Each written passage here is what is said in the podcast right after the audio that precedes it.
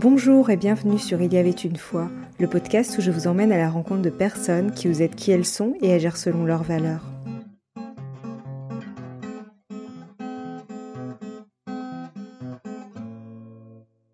Bonjour chers auditeurs, je me réjouis de poursuivre l'aventure avec vous. Si vous venez de nous rejoindre, je vous conseille d'écouter l'épisode précédent. J'ai le plaisir de retrouver York Pfeiffer, auteur, compositeur et interprète, qui va nous raconter la suite de son itinéraire. Peut-on dire que votre vie a commencé à basculer autour de vos 30 ans? Oui, c'est rien de le dire. Donc il y a une sorte d'avant et d'après. Enfin, j'ai l'impression, en tout cas, il y a la vie d'avant et la vie d'après. Si on peut dire la vie d'avant, la vie d'après, je ne sais pas si c'est le bon terme. Mais en tout cas, euh, un basculement, est... quelque chose qui se passe. Ce qui est, ce qui est fou, c'est qu'à 17 ans, j'ai rêvé que je mourrais à 30 ans. Et loin de, développer en moi une, philosophie euh, hédoniste de vouloir multiplier les plaisirs euh, jusqu'à 30 ans avant de mourir, j'ai voulu multiplier le sens. Et donc multiplier les choses qui donnaient du sens à, cette existence et à cette existence qui avait une date limite de consommation. C'est-à-dire qu'à 30 ans, pour moi, les, choses s'arrêtaient.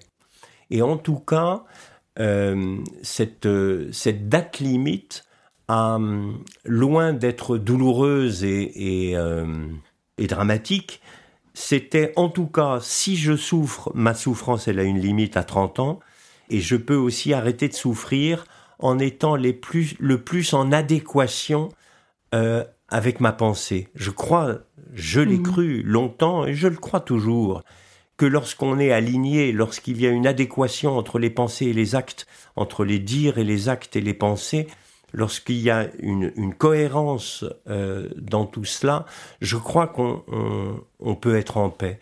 Et j'ai cherché à être en paix en multipliant justement les actions qui pouvaient euh, nourrir ou encourager ou, euh, approfondir les, envies, les pensées, les désirs que je pouvais avoir.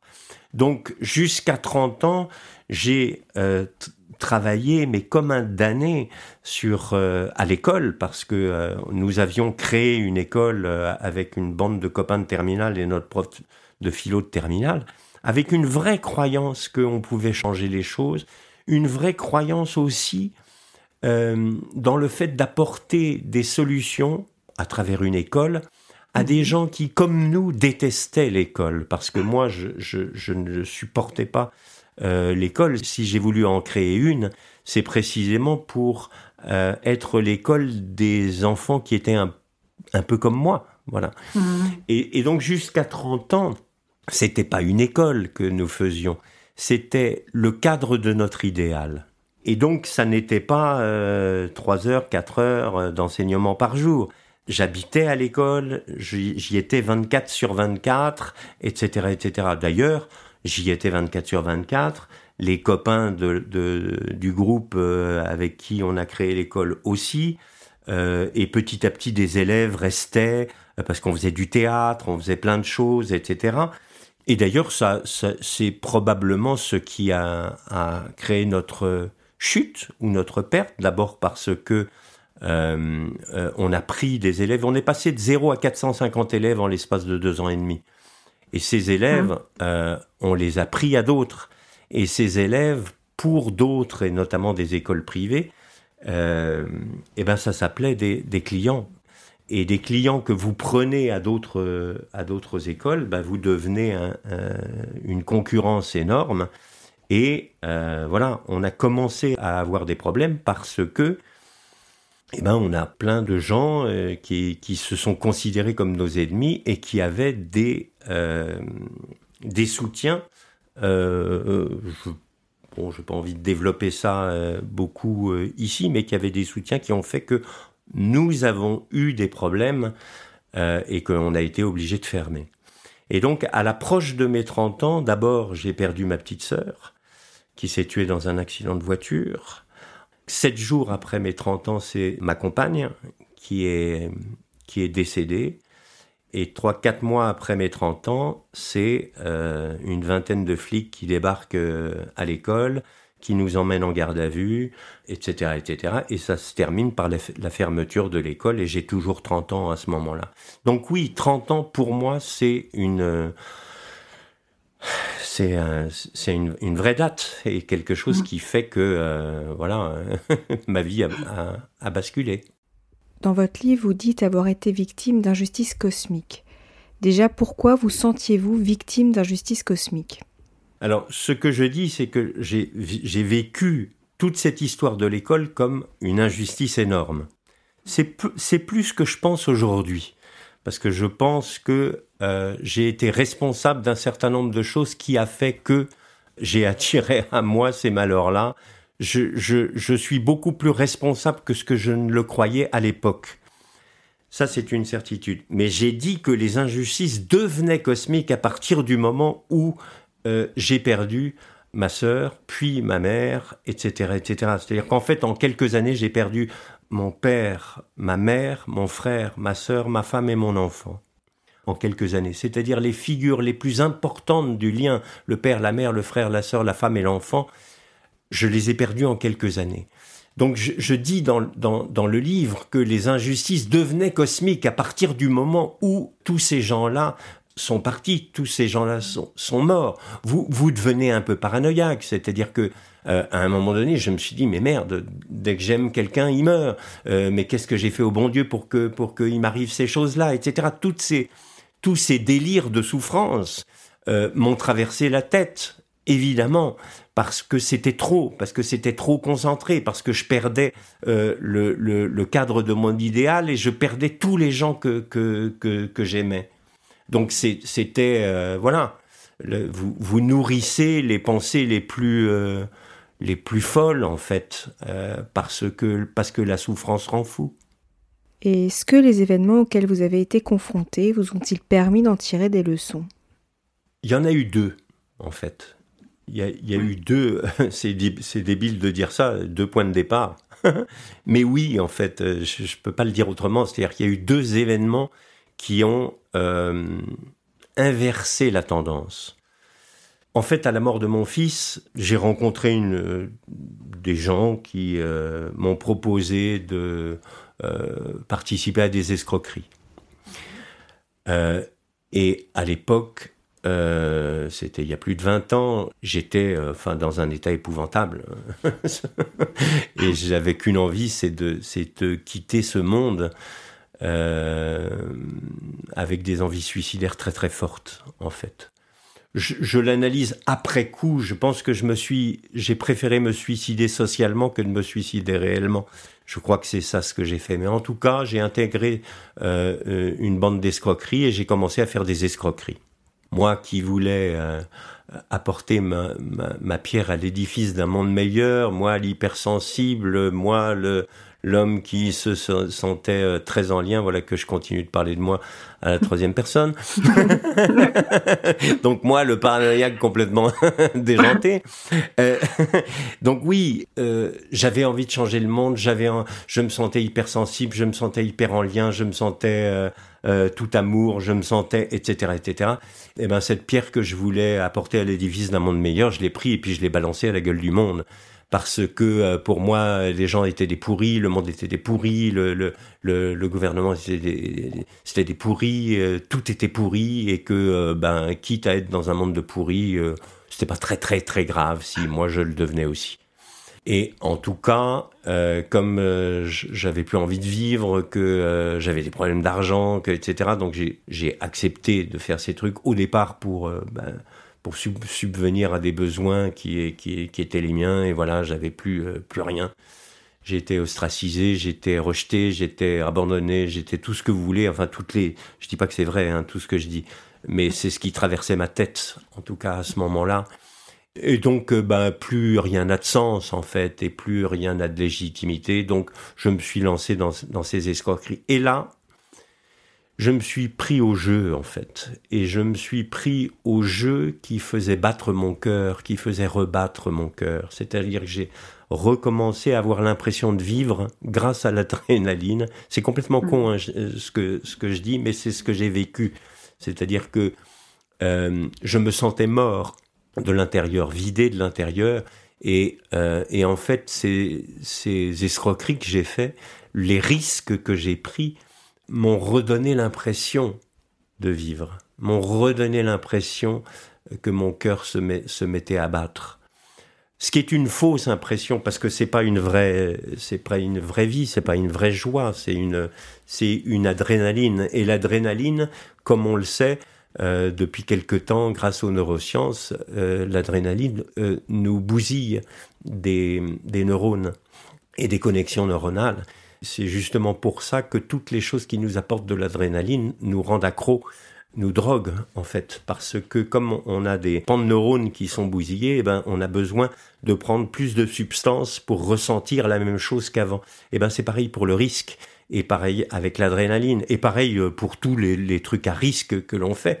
Mm. Euh, on est obligé d'augmenter les risques pour continuer à ressentir les mêmes choses. Et c'est ce que j'ai fait. J'ai pris de plus en plus de risques jusqu'à me faire prendre, jusqu'à me retrouver à la prison de la santé et jusqu'à euh, être comme un con pendant six mois euh, enfermé. Et là arrive le premier événement, c'est-à-dire que j'étais euh, en froid complet avec mon père depuis la mort de mon fils. Et il est venu me voir et je me suis dit s'il me fait le moindre reproche, je l'envoie mais balader le plus loin possible et je retourne en cellule. Et en fait, mon père m'a serré dans ses bras, il m'a dit je t'aime mon fils et je ferai tout pour te sortir de là. Et là, je me suis dit, mais le con intégral, c'est toi, quoi. Donc, euh, lui, il est vieux, de toute façon, c'est à toi de, de, de c'est à toi de changer, c'est, pas à lui de changer, c'est, euh, voilà. Et ça a été le premier déclic où j'ai décidé, en fait, de vivre, de revivre. Et donc, de, de changer les choses que j'avais à changer.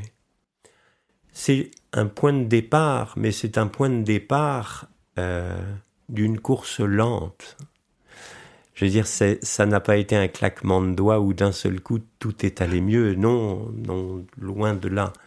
Lorsque je suis euh, sorti de prison, j'avais plus de goût à rien, plus envie de rien. Ça faisait six mois que je venais de passer entre quatre murs dans dix mètres carrés avec trois autres, avec deux autres personnes. On était trois dans dix mètres carrés j'ai pendant cette période-là, je, me, souviens me, prendre la tête avec un de mes co-détenus pour une histoire de, programme télé. Sauf que le co-détenu est un tueur à gages et que le tueur à gages a pris une fourchette et qui me l'a planté tout près des yeux et qui s'est mis à, m'agresser avec cette fourchette. Et là, je, lui ai hurlé dessus. Puis d'un seul coup, je me suis dit, putain, t'es en train d'hurler sur un tueur à gages. le, truc de, le truc de dingue. Et en fait, voilà, ben, finalement, il a baissé sa fourchette. Et, euh, Mais on devient fou à l'intérieur de, de, la prison. On devient fou. Donc j'avais passé six mois là-dedans, six mois à rien foutre, six mois à regarder la télé, en fait, et à et avoir envie de rien. Donc, euh, donc oui, j'avais pris une décision. Mais oui, cette décision-là, elle était dans la pratique pas facile. Et en plus, moi, comme avant, j'ai toujours tout réussi, tout euh, voilà, j'imaginais des trucs et hop ça se passait, etc. J'ai toujours pensé quand on veut, on peut, on est ce qu'on veut. On... À la limite, toute la pensée positive pouvait avoir un, un écho très fort en moi parce que euh, voilà, parce que parce que tout se passait bien et la pensée positive, elle se passe très très bien lorsque vous êtes bien. Et d'ailleurs, c'est la joie qui vous fait avoir des pensées positives. Mais lorsque on est dans l'état dans lequel j'étais, ça, ça je le raconte dans une, dans une chronique que je fais pour le magazine Apinez, lorsque vous êtes dans un état épouvantable, euh, l'état dans lequel j'étais, le pire, c'est que je me disais, mais tu peux ce que tu veux, vas-y, bouge-toi, bouge ton cul, etc., etc. C'est-à-dire, j'avais à l'intérieur de moi une petite voix qui m'obligeait à faire des choses dont je n'étais pas capable dont je n'avais pas l'énergie. Donc non seulement j'avais pas l'énergie, mais en plus j'avais un petit juge à l'intérieur de ma tête qui disait mais t'es une merde de pas te bouger. Bordel, bouge-toi, fais des, fais, fais des trucs, ça va aller mieux, etc., etc. C'est catastrophique. Et c'est catastrophique pourquoi? Parce que cette pensée-là, elle est le fruit de la joie. De penser, parce que plus on, plus on est joyeux, plus on croit qu'on peut. Et mm. plus on peut, en faisant des choses, et on se rend compte qu'on peut faire des choses et qu'on peut de plus en plus faire de choses, plus on est joyeux. Mm. Ça, c'est vrai. Mais si on s'applique une pensée de joie, c'est-à-dire ah tu peux tout ce que tu veux, ça c'est une pensée de joie. Euh, si on s'applique une pensée de joie alors qu'on n'a absolument pas cette énergie de la joie, eh ben c'est catastrophique. Et c'est ce qui m'est arrivé. Et j'ai souffert considérablement de tout ça, euh, de cette petite voix à l'intérieur de moi qui disait tu peux, tu peux, tu peux, tu peux, tu peux. Je dis pas que c'est faux et que je ne pouvais pas. Je dis qu'à ce moment-là, je ne pouvais pas. Et qu'il fallait que je m'offre du temps et je ne m'en offrais pas. Et ça, c'est grave, très grave, de ne pas s'offrir du temps alors que c'est ce dont on a besoin. Donc ça, c'est le premier événement. Donc le premier événement, cette réconciliation avec mon père, et voilà. Le deuxième événement, c'est presque dix ans après. Donc j'avais déjà cheminé pendant, pendant je ne sais combien de temps pour me réconcilier en fait, pour me réconcilier avec moi, me réconcilier avec les autres et me réconcilier avec le monde. C'est ce chemin-là que j'ai décidé de, de, prendre, mais qui a été très long. Et le deuxième événement, c'est... Euh, moi j'ai beaucoup de, défauts et de vices. Et j'en avais un, c'est le jeu mais le jeu euh, euh, poker. Et donc, euh, je l'ai plus, mais à l'époque, j'avais joué beaucoup et j'avais gagné beaucoup. Et dans une soirée, je, sortais du casino avec 5500 euros. Je pense que j'ai été vu à la caisse par des gens qui ont dû téléphoner à d'autres. J'habitais en Espagne à l'époque. Qui ont dû téléphoner à d'autres. parce que 200 mètres après le casino, je vois quelqu'un qui me fait des signes et qui me dit qui me demande visiblement de, lui porter secours. n'écoutant que mon cœur, je m'arrête. Très cher, que puis-je faire pour votre service? Et le mec, il me tire de la bagnole, aidé par deux complices qui sortent des, des, des fourrés, etc. Et ils m'ont démonté. Tapé dessus, coup de poing, coup de pied, coup de barre de fer, j'ai eu l'arcade qui vole en éclats, le sang qui gicle, bref. À un moment donné, je, réussis à m'enfuir et je connaissais bien le coin. Et puis, et puis plus rien. C'est-à-dire, je tombe dans les vapes. Est-ce que je prends un, euh, un arbuste dans la tête Je, je sais plus. Je, je sais que d'un seul coup, je me réveille quelques minutes euh, plus, plus tard. Euh, les gens ne m'avaient pas retrouvé et là j'ai rampé, euh, marché en titubant jusqu'à chez moi où des amis m'ont emmené immédiatement à l'hôpital. Et là, à l'hôpital, ils m'annoncent que je n'ai rien de cassé, ouf, mais que j'ai mmh. des traces bizarres dans le cerveau qui semblaient être des métastases. Et, euh, et je crois que je vais mourir. Voilà, je, suis persuadé que je vais mourir et je me dis qu'est-ce que tu as envie de foutre sur cette terre avant de tirer ta révérence? Et l'envie de remonter sur scène pour de la musique, ce que je n'avais pas fait depuis 20 ans, a été très vive. Je me suis dit voilà, c'est ça ce que je veux faire. Je fais un concert et après je peux mourir. Et je me suis mis ça en tête. Et quand quelques jours après, les médecins m'ont dit qu'ils s'étaient trompés, que les radios avaient été mal prises et que je n'avais rien. Je me suis dit, si en face de la mort, tu as eu envie de faire ça, alors en face de la vie, il faut tenir parole. Et je souhaite à tout le monde non pas d'avoir cette même expérience, mais d'avoir cette même nécessité de question. C'est-à-dire, qu'est-ce que j'ai vraiment envie de faire avant de partir? Qu'est-ce qui est mon essentiel sur cette terre? Et, Très belle question. Et là, euh, il y avait essentiel et urgence. Euh, et là, voilà, bah, j'ai décidé de, de, de, de, faire ça. Et, et quand, euh, quand j'ai appris que bah, finalement j'avais la vie devant moi, j'ai poursuivi. Je me suis dit, voilà, il faut que je continue. Et moi, j'avais commencé à faire des concerts, j'avais peut-être 16 ans avant la création de l'école. J'ai continué à faire des concerts au début de la création de l'école, puis quand on a commencé le théâtre, les trucs, etc., etc., j'avais plus de temps, donc j'avais complètement arrêté la musique. cette bouée pour moi de, secours, ça a été la musique. Donc j'ai voulu reprendre la musique. Mais entre-temps, j'avais été prof. Euh, j'avais fait des études de philo et de lettres. Euh, j'avais été, euh, j'avais travaillé dans plein de choses où j'utilise le langage en fait. Et je me suis dit, oui, parce que j'avais été comédien également, j'avais fait beaucoup de théâtre. Je me suis dit, je veux pas seulement faire de la musique. Je veux aussi donner la parole, garder la parole. Et donner la parole à la musique, c'est faire de la chanson. Donc j'ai commencé à écrire des chansons.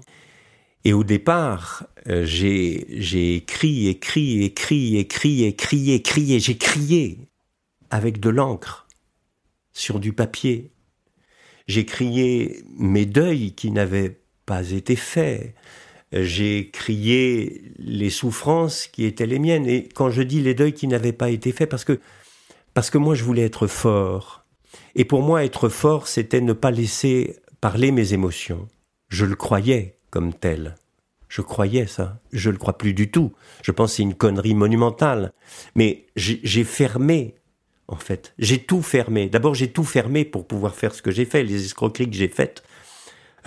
Je, disais tout à l'heure, moi, je me suis toujours senti en lien. J'ai toujours été quelqu'un d'hypersensible, quelqu'un de très lié aux autres. Pour réussir à faire ça, il a fallu que mon sentiment d'injustice, le sentiment d'injustice que je ressentais, de, de méchanceté du monde, etc., etc., tout ça ferme mon cœur, ferme mon âme, ferme tout ce qui me reliait aux, autres.